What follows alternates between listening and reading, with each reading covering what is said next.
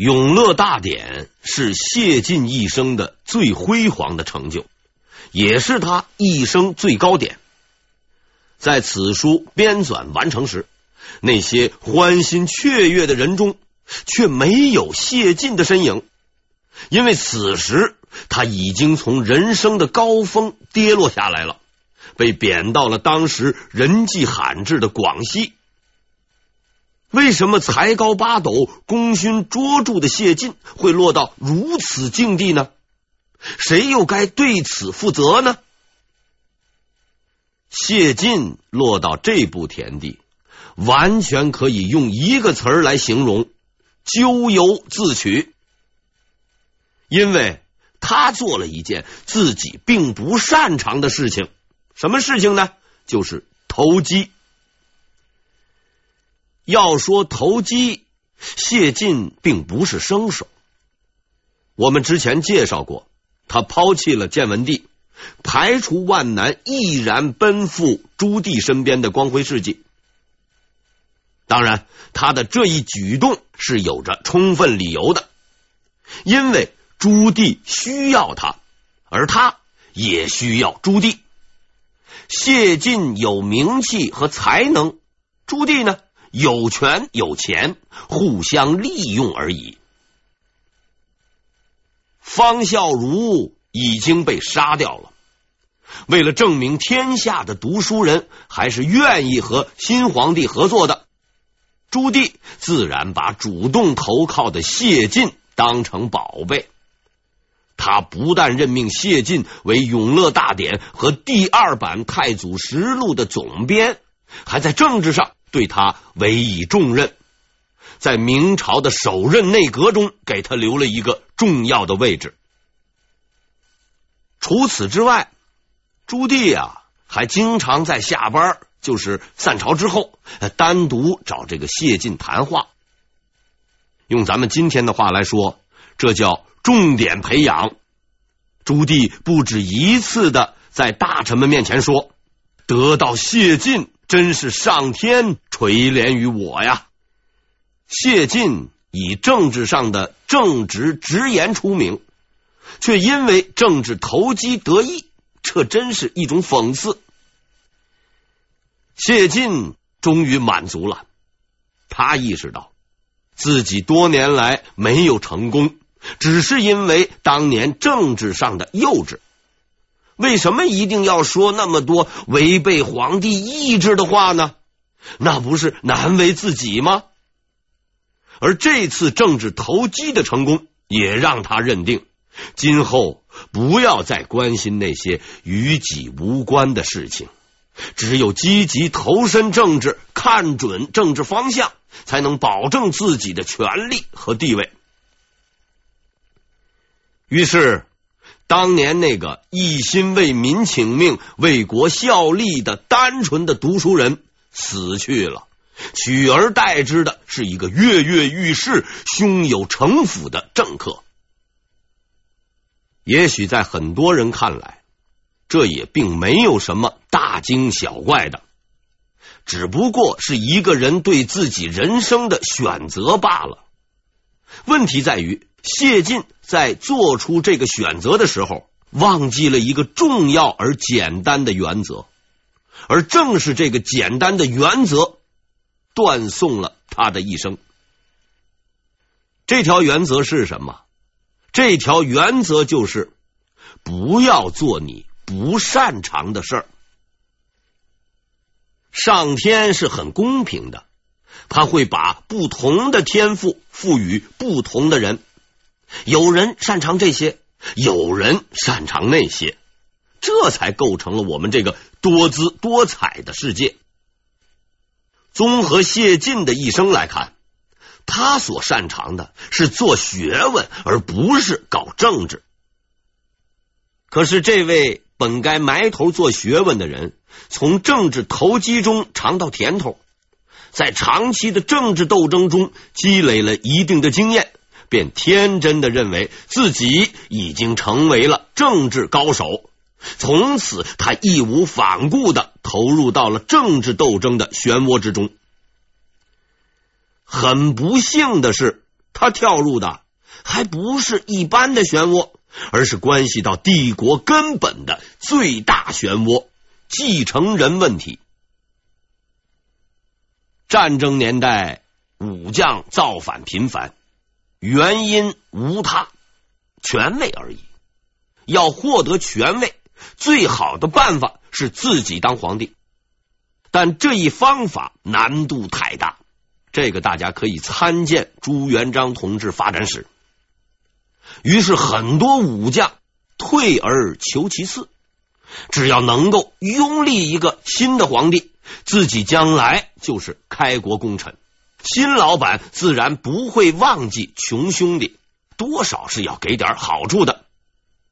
虽然这行也有风险，比如你遇上的老板不姓赵，而是姓朱，哎，那就完蛋了。但和可能的收益比起来，收益还是大于成本的。和平年代就不能这么干了，造反的成本太大，而且十分不容易成功。这一点可以参考朱棣同志的生平经历。但一步登天、青云直上是每一个人都梦想的事。于是诸位大臣们。退而求其次，寻找将来皇位的继承者，因为皇帝总有一天是要死掉的。如果在他死掉之前成为继承人的心腹，将来必能被委以重任。但这一行也有风险，因为很多情况下，皇帝的儿子数量皆为 n 个 n。等于或者大于二，而如果你遇到一个精力旺盛的皇帝啊，比如康熙，那就更麻烦了。所以说，拥立继承人可实在不是开玩笑的事情，可以比作一场赌博。万一你押错了宝，下错了筹码，新君并非你所拥立的那位，那就等着倒霉吧。覆巢之下，岂有完卵？你的主子都完蛋了，你还能有出头之日吗？可是谢晋决心赌一把。应该说，谢晋是一个有远见的人。虽然朱棣现在信任他，但朱棣会老会死，要想长久保住自己的位置，就必须早做打算。谢晋经过观察，终于选定了自己的目标。永乐二年，他在一位皇子的名下押了自己所有的筹码——朱高炽。关于朱高炽和朱高煦的权位之争，我后面还要专门介绍。这里只说与谢晋有关的一些事情。这二位殿下的矛盾，从朱棣靖难之时就已经存在了，大臣们心中都有数，朱棣心里也明白。就其本心而言，确实是想传位给朱高煦的，因为朱高煦立有大功，而且长得比较帅，而朱高炽却是个残疾，眼睛还有点问题，要当国家领导人。形象上确实差一点，但是朱高炽是长子，立长也算是长期以来的传统，所以朱棣一直犹豫不决。于是他便去征求靖难功臣们的意见，不出所料，大部分参加过靖难的人都推荐朱高煦，这也可以理解。毕竟在一条战线上打过仗，有个战友的名头，将来好办事儿。有一个人反对，这个人叫金钟，时任兵部尚书。和那些支持朱高煦的公侯勋贵们比起来，他这个二品官啊，实在算不了什么。然而，让人想不到的是，正是这个人影响了最后的结果。这倒不是因为他本人的能力，而是因为在他的身后有一个巨大的身影在支持着他，而这个身影就是那位不见踪影却又无处不在的姚广孝。如果我们翻开金钟的履历，就会发现他和姚广孝有着纠缠不清的关系。正是姚广孝向朱棣推荐了他。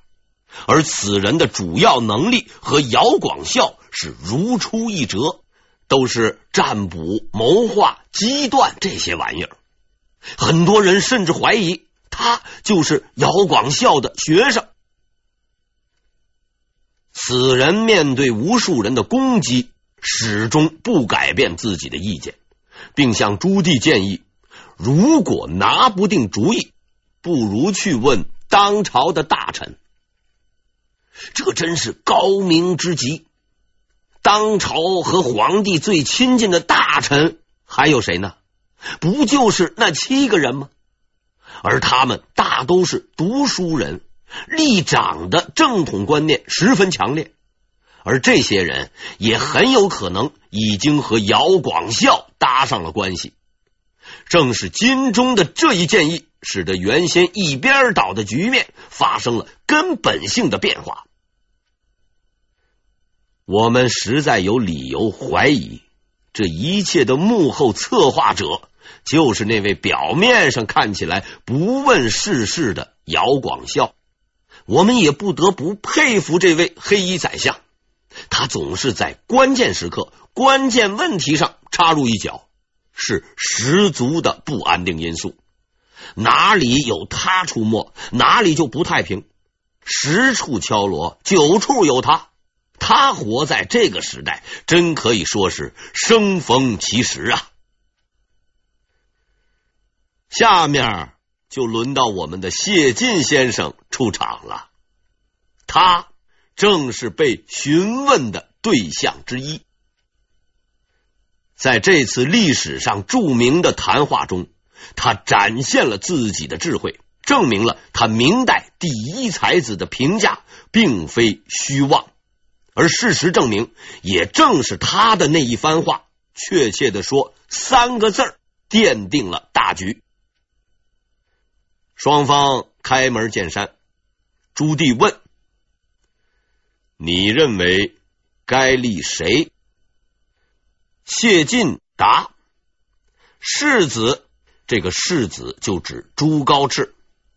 世子仁厚，应该立为太子。”朱棣不说话了，谢晋明白这是一种否定的表示，他并没有慌乱，因为他还有杀手锏，只要把下一个理由说出来，大魏非朱高炽莫属。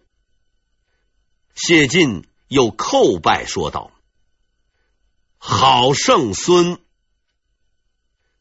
朱棣笑了，谢晋也笑了。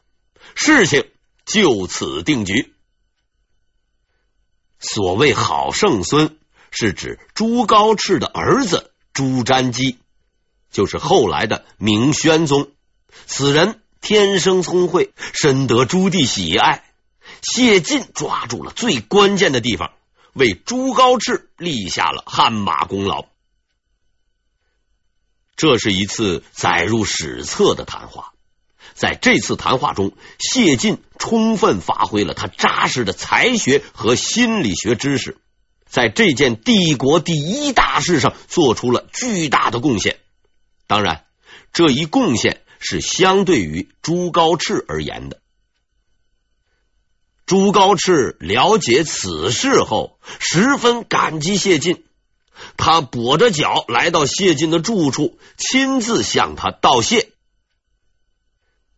朱高炽放心了，谢晋呢也放心了。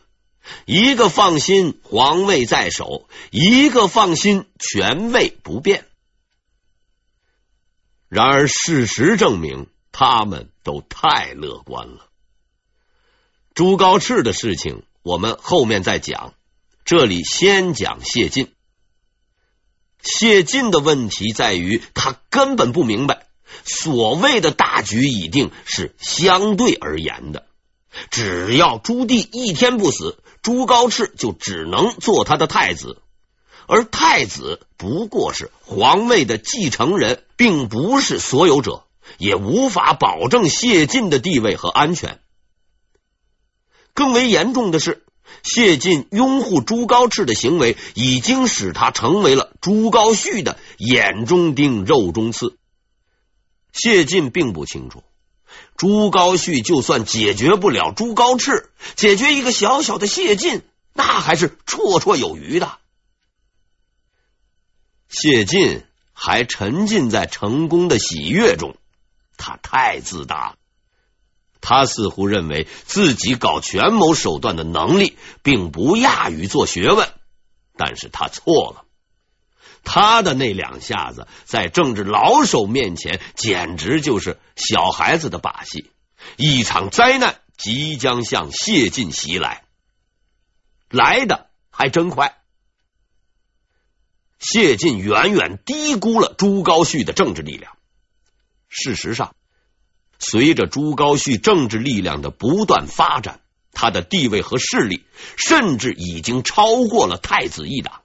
而且他的行为也日渐猖獗，所用的礼仪已经可以赶得上太子了。此时，谢晋做出了他人生中最为错误的一个决定。他呢，去向朱棣打了小报告，报告的内容是应该立刻制止朱高煦的越礼行为，否则会引起更大的争议。真是笑话。朱高煦用什么礼仪，自然有人管。你谢晋不姓朱，也不是朱棣的什么亲戚，管得着吗？此时的谢晋脑海中都是那些朱棣对他的正面评价，如“我一天也离不开谢晋”，“谢晋是上天赐给我的”之类这个肉麻的话。在他看来，朱棣是对他言听计从的。可是这一次，朱棣只是冷冷的告诉他：“知道了。”谢晋太天真了，他不知道朱棣从根本上讲是一个政治家，政治家说话是不能信的。你对他有用时，或者有求于你时，他会对你百依百顺，恨不得叫你爷爷。但事情办完以后，你就会立刻恢复孙子的身份。很明显，谢晋搞错了辈分。朱棣给了谢晋几分颜色，谢晋呢，哎，就准备开染坊了，还忘了向朱棣要经营许可证。这件事情发生后，谢晋就在朱棣的心中被戴上了一顶帽子，干涉家庭内政。你谢晋是个什么东西？第一家庭的内部事务什么时候轮到你来管？此后，谢晋的地位是一落千丈，渐渐失去了朱棣的信任。加上他反对朱棣出兵讨伐安南，也就是今天的越南。后面呢，我们会详细介绍此事，使得朱棣就更加讨厌他。于是，这位当年的第一宠臣。《永乐大典太祖实录》的主编，在朱棣的眼中变成了一个多余的人。他做的每一件事都得不到朱棣的赞许，取而代之的是不断的斥责和批评。可叹的是啊，谢晋对此一无所知，他还沉浸在天子第一宠臣的美梦中，仍旧是我行我素。朱棣呢，终于无法继续忍耐了。谢晋实在过于嚣张，不知进退了。于是，永乐五年二月，忍无可忍的朱棣终于把还在编书的谢晋赶出了朝廷，远远的打发到了广西当参议。这对于谢晋来说是一个晴天霹雳。好端端的书不能编了，翰林学士内阁成员也干不成了，居然要打起背包去落后地区搞扶贫。哎，当时这个广西比较荒凉，第一大臣的美梦只做了四年多，就要破灭了吗？谢晋并没有抗旨，哎，估计也不敢，老老实实的去了广西，心中充满了茫然和失落。但他没有绝望，因为类似的情况他之前已经遇到过一次，他相信机会还会来临的，上天是不会抛弃他的。毕竟自己还只有三十六岁，朝廷还会启用我的。然而，他等了四年，等到的只是到化州督饷的工作。督饷就督饷吧，平平安安过日子不就得了？可是谢晋偏偏就要搞出点事儿来，这一搞就把自己给搞到牢里面去了。事情是这样的：永乐九年，谢晋获得了一个难得的机会。进京汇报督饗情况，一个偏远地区的官员能够捞到这么个进京城的机会是很不容易的。按说四处逛逛，买点土特产，回去后吹吹牛，哎，也就是了。能闹出什么事儿来呢？可是大家不要忘了，谢晋同志不一样，他是从城里出来的，见过大场面。此刻重新见识京城的繁华，引起了他的无限遐思，就开始忘乎所以了。偏巧朱棣此刻正带着五十万人在蒙古出差未归，哎，远征打探。谢晋呢，没事干，加上他还有东山再起的幻想，便在没有请示的情况下，私自去见了太子朱高炽。真是糊涂啊！朱高炽家是什么地方？那能够随便去吗？果然，等到朱棣回来后，朱高煦立刻就向朱棣报告了此事。朱棣是大为震惊，认定谢晋有结交太子、图谋不轨的行迹，便下令逮捕谢晋。就这样，一代大才子谢晋偷鸡不着蚀把米。官儿也做不成了，变成了监狱里的一名囚犯。